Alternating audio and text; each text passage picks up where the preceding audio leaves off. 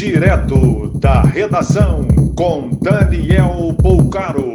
Olá, boa noite. Essas são as principais notícias desta quinta-feira, 3 de fevereiro de 2022.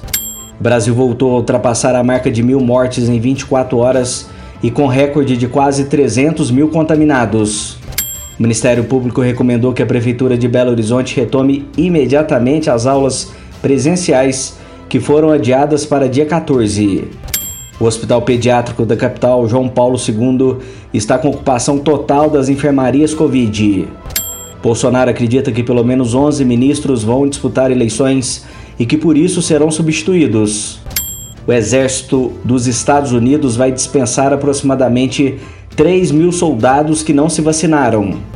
O presidente Joe Biden confirma que forças de segurança do país mataram o líder do Estado Islâmico durante a operação na Síria.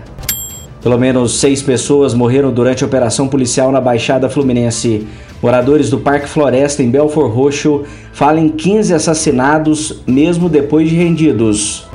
A Polícia Militar afirma que equipes foram atacadas a tiros, por isso houve confronto.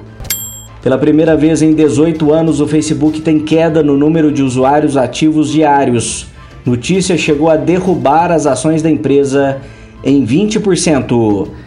Mais informações no site da redação.com.br. Você ouviu direto da redação com Daniel.